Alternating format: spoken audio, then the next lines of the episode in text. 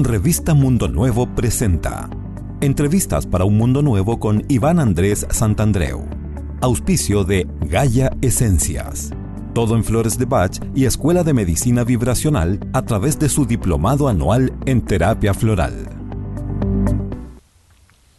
¿Por qué la izquierda y la derecha nunca tienen las respuestas? ¿Por qué después de casi 30 años de gobierno democrático, incluidos dos periodos presidenciales de Piñera y dos de Bachelet, seguimos aún con problemas? ¿Por qué las recetas de la izquierda y de la derecha no funcionan? ¿Por qué nunca hay soluciones reales para la población, como por ejemplo en salud y en educación? Columna de Iván Andrés Santandreu.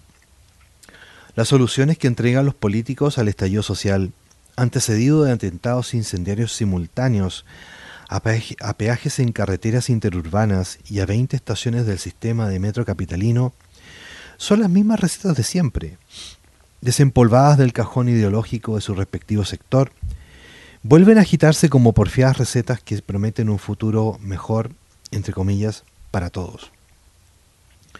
A mi modo de ver, el problema fundamental de las políticas de izquierda y de derecha es que ofrecen una visión deformada o en el mejor de los casos incompleta del ser humano, de la sociedad y del planeta que vivimos. Cuando un modelo conceptual, ideologías de derecha o de izquierda, en este caso, es cerrado, la porfiada realidad de los hechos se encarga de mostrar su error una y otra vez.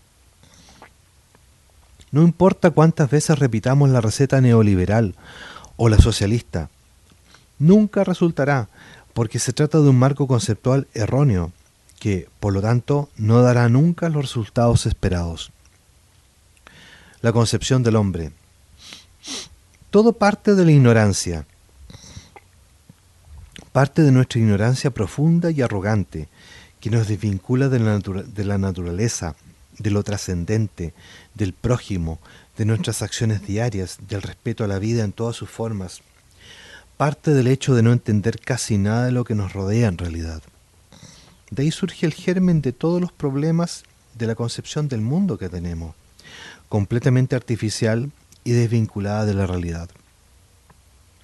Los antiguos, que algo parece que sabían, nos han dicho que todo el universo está vivo, que somos parte de un gran ser cósmico, a modo de una célula en un organismo, que las estrellas, las constelaciones, el Sol, los planetas y todo lo que nos rodea está vivo y vivir en diferentes frecuencias.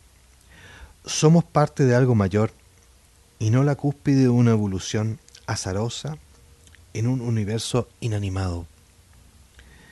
En lugar del sentimiento de humildad por, por pertenecer a un universo vivo y algo más grande y trascendente, en el extremo opuesto existe la creencia de ser el pináculo de una evolución material producto del azar y la competencia, y en donde solo existe la interacción de fuerzas materiales. Surge necesariamente una vida sin propósito real, ni trascendencia, excepto la lucha por la existencia y la sobrevivencia del más apto hemos convertido la vida en una jungla, que no existe en ninguna parte en realidad, solo en nuestra mente. Y desde ahí hemos proyectado una sociedad basada en el egoísmo, el individualismo, la competencia, la agresión permanente a lo que consideramos una amenaza potencial. El no comprender la esencia misma de la vida y su interrelación con todos los seres sintientes nos tiene enfermos en realidad. Hemos construido una sociedad enferma porque estamos enfermos. Esa es la realidad. Esa es la verdad. Esta es la raíz y la verdadera causa de gran parte de los problemas que nos aquejan. Es lo que en Oriente se ha venido a llamar la gran herejía de la separatividad, el no entender que estamos todos vinculados unos con otros por vínculos energéticos y que todas nuestras acciones se repercuten para bien o para mal en nosotros mismos. Nuestras acciones son un verdadero boomerang diario de bendiciones o de dolor. La lista del supermercado. No existe una receta, no existe una lista de acciones o de medidas que tomar a nivel de políticas públicas que solucionen los problemas que nos aquejan, pues se trataría de una solución tan tonta como hacer dieta y terminar recuperando el mismo peso inicial o engordar aún más al mes siguiente. Lo que es válido para el individuo es válido para la sociedad y lo que se requiere es un cambio de estilo de vida, no medidas específicas que generen un cambio transitorio para volver al mismo problema anterior.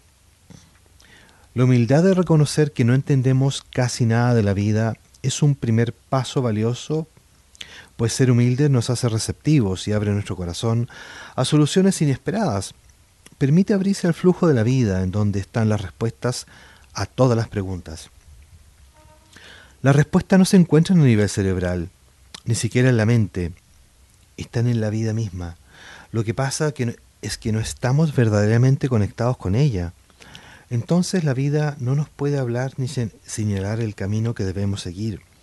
Solo disponemos del laberinto oscuro de nuestra mente, con sus ideas preconcebidas y prejuicios, con teorías sobre lo que hay que hacer, todas inútiles para fluir con la vida y encontrar las respuestas para el momento actual. Yo tampoco tengo la receta, porque no hay receta. La vida no es una receta. La realidad no se puede maquetar solo se puede observar y fluir con el devenir del cambio permanente de la vida. Aprender de culturas antiguas. Si nuestro sistema de salud basado en la creencia de que somos solo el cuerpo físico es profundamente insatisfactorio, se debe que hay algo muy incompleto o erróneo en su formulación.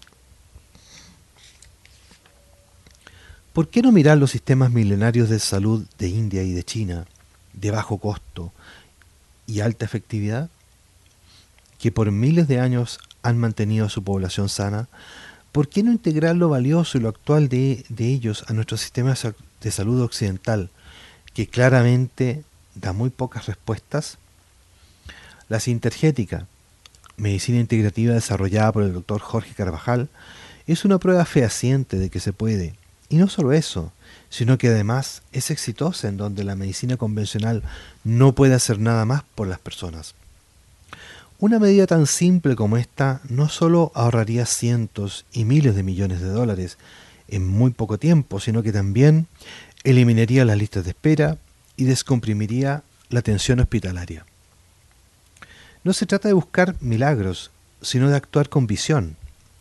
Los problemas complejos muchas veces requieren de una mirada que trascienda la complejidad en búsqueda de la simplicidad.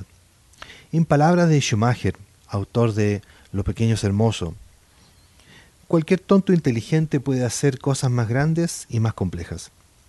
Se necesita un toque de genialidad y mucho, mucho valor para moverse en la dirección opuesta. La alimentación. El primer peldaño de un sistema de salud eficiente consiste en una alimentación correcta. De hecho, ha sido la base de la mantención de la salud del subcontinente indo, indio digo, por miles de años a través de la ayurveda.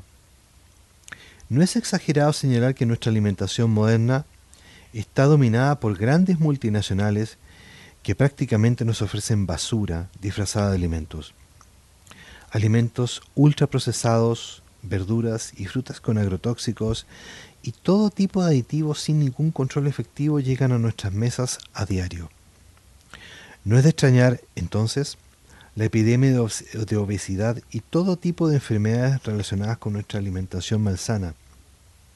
En China, a modo de ejemplo, incluso en las grandes ciudades, sus habitantes gozan de una alimentación de alta calidad a bajo costo.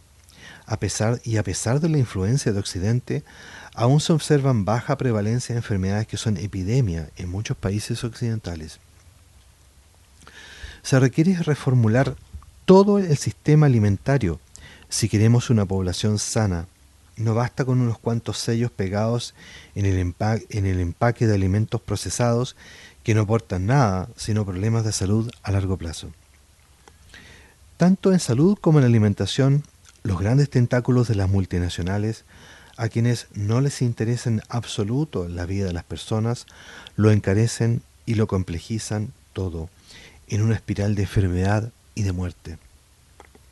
Si hay, si hay, algún cambio práctico que puede realizarse en el corto plazo para un beneficio real de todos, es en las áreas de salud y de la alimentación. Revisa este podcast y otros de la presente edición de Revista Mundo Nuevo en www.mundonuevo.cl. Este espacio fue auspiciado por Gaia Esencias, todo en flores de Bach y Escuela de Medicina Vibracional a través de su diplomado anual en terapia floral.